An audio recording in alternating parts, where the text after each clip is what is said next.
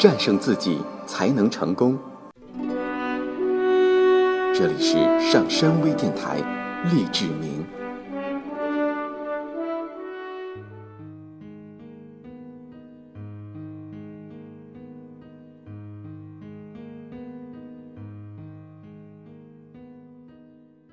欢迎收听今天的励志明。如何把技巧融入生活之中？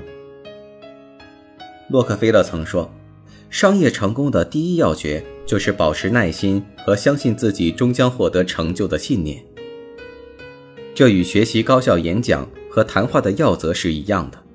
当你学到本书中那么多的实用技巧之后，把它运用到你的演讲中，甚至日常生活中的谈话里，它将使你通向成功的大道。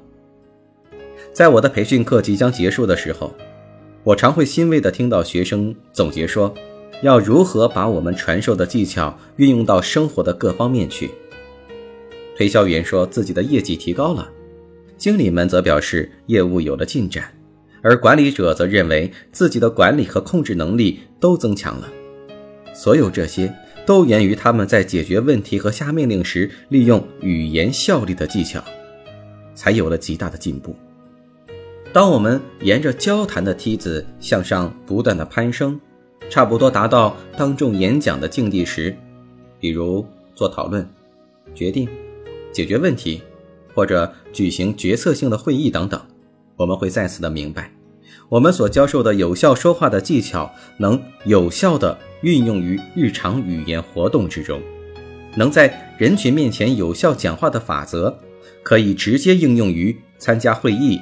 驾驭会议，思想的语言组织，字词的正确选择，演讲时的热情和真诚，都是保证思想的表达得到最完美展现的要素。现在就是你学习练习这些技巧，并将其灵活地运用到自己的日常生活中去的时候了。要是我没猜错，此刻。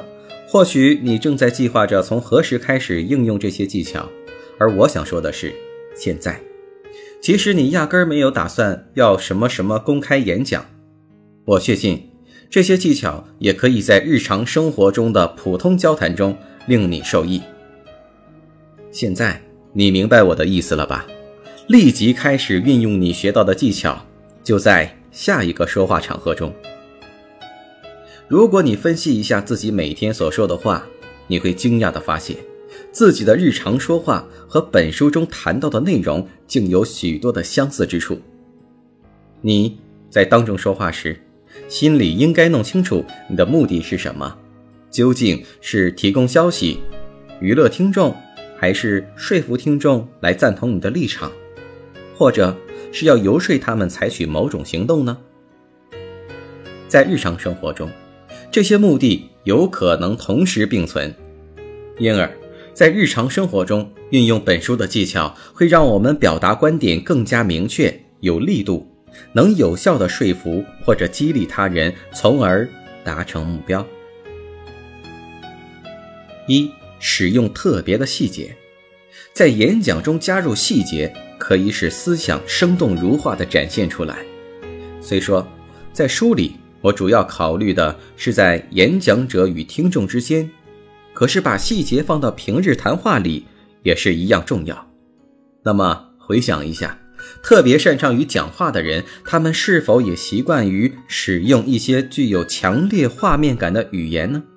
是否也在说话时加入许多生动活泼、戏剧化的情节呢？事实上，你也可以做到。在开始绘画技巧的练习之前，你首先要对自己有信心，这是前提。记住，本书在第一篇里所说的，它能给你安全感，使你勇敢地与别人相处，并在非正式团体中发表自己的意见。当你遵循书中的帮助，逐渐变得积极、热衷于表达自己内心想法时，你会搜寻自己的人生体验，使其。成为谈话的资料，这时你会发现，你开拓了眼界，建立了自信，发现了自己生命更深层的含义。这些变化对你来说都是令人惊喜的。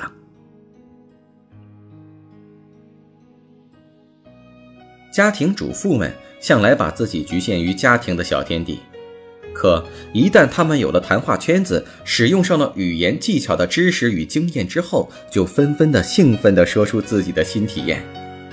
哈特太太在辛辛那提的演讲训练班里对同学们说：“呃，我发现自己重新获得了信心，我能勇敢地在社交集会里发言了。”我不再对谈话的聚会感到恐惧。我发现我曾经做过的一切都成了可以供我发言的好材料。另外，我还对以前不感兴趣的新活动产生了兴趣。哈特太太的感激对一位教育家来说并没有什么特别，因为那是他的职责所在。当学习和运用的动力受到刺激，他就会有一连串的行动和交互，使你的整个个性都变得活泼开朗起来。由此产生出成就的循环，就像哈特太太所说的那样，只要遵循本书中的原则去付诸实践，你就能造就个人极大的充实感。我们中间，大部分人都不是教师，可是我们每天都需要对别人讲话，这就需要有理智的头脑、清晰的思考，再通过语言明确的表达出来。这些时候，前面所谈到的要则都可以用到。二，把谈话技巧运用到工作当中。在我们的日常生活中，工作是重要的一部分。工作中的沟通无时无刻不存在着。无论我们是销售员、经理、店员、教师、护士、会计、工程师、律师，还是什么别的，都身负职责。需要向人解释自己专业领域里的知识，并给予职业性的指导。我们是否能以清晰简明的语言来解说这些，是上司衡量我们能力的一把尺子。即使是一名新员工，如果他不主动去请教别人，别人又哪有功夫去帮他的忙？他应该主动上前，寻找可以与人说话的机会。如果有活动，就不要躲在一边，而是参与活动。或协助工作，这样就可以与某人打交道，向他提出你的要求或沟通想法。因此，多做以说明、解释为目标的演讲练习，可以锻炼你的快速思考和反应能力。这些技巧并不局限于演讲，还可以运用到我们每个人每一天的生活之中。你可以参照我们所提出的建议。从现在开始做二十分钟到三十分钟的演讲练习。三、寻找锻炼演讲的机会。除了在日常生活中使用本书中的方法可以使你获得意外的丰收之外，你还应该找寻一切可以当众说话的机会，比如参加某个其中有当众说话机会的俱乐部。不要做一个不活跃的会员，或只是做一个旁观者。而是要施展浑身的解数协助你的团队。大多数这样的工作都是要到处求人、对人讲话的。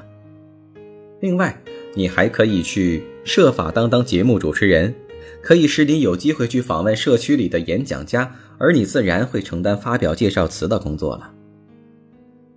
以本书的建议为指南，提前做二十至三十分钟的演讲练习，让俱乐部或组织里的人知道。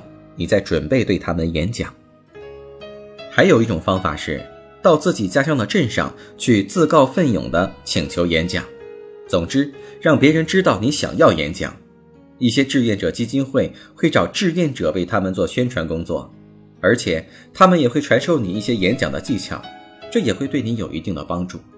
我知道，有不少著名的演讲家就是这样磨练出来的。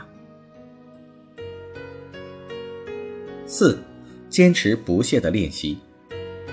有一个事实大家都很清楚，就是无论我们学习什么新事物，都不会一帆风顺的进步下去。就像学法语、高尔夫球或当众讲话等，我们的表现总是有一些起伏，可能会在一段时间内停滞不前，甚至有些下滑，也有可能把已经掌握的东西忘得一干二净。心理学家。把学习中这种停滞或衰退的现象称之为学习曲线上的高原区。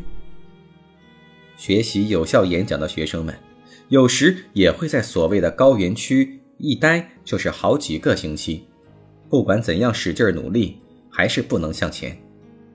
这时，一些意志不坚定的人就此放弃了，而顽强的人却坚持下来。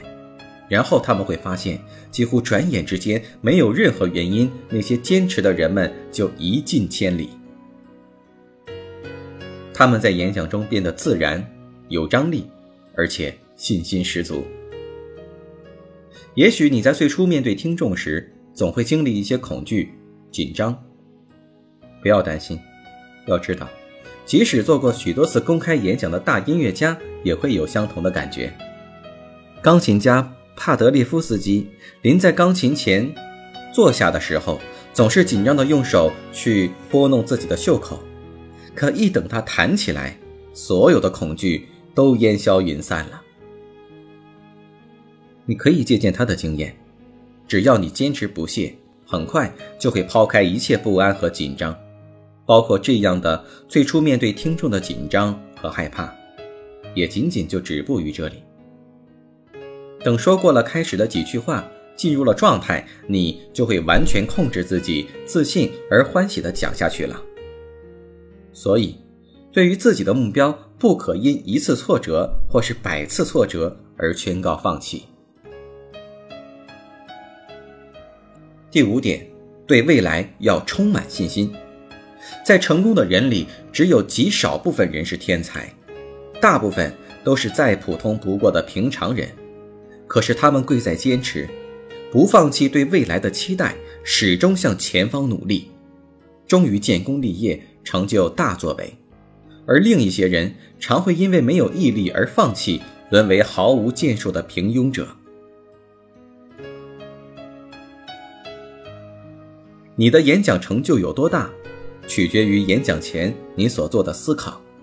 你不妨先假想一下，自己用一种完全的自制向别人讲话的情景。这是在你能力之内极易做到的事情，相信。自己会很成功，坚信这一点，你就会去做导致成功所必须的一切事情。在我的培训班，学员们学到的最宝贵的一课就是增强自信心，对自己成功的能力多一份信任。无论在哪种行业，没有什么比一个人获取成功更为重要。就像爱默生所说的那样，没有热诚的心，就不会成为伟大人物。这句话指明了成功的必经之路，所以，如果你将热诚投入到高效说话的学习中来，那么你会发现，以往的障碍将会一一消失不见。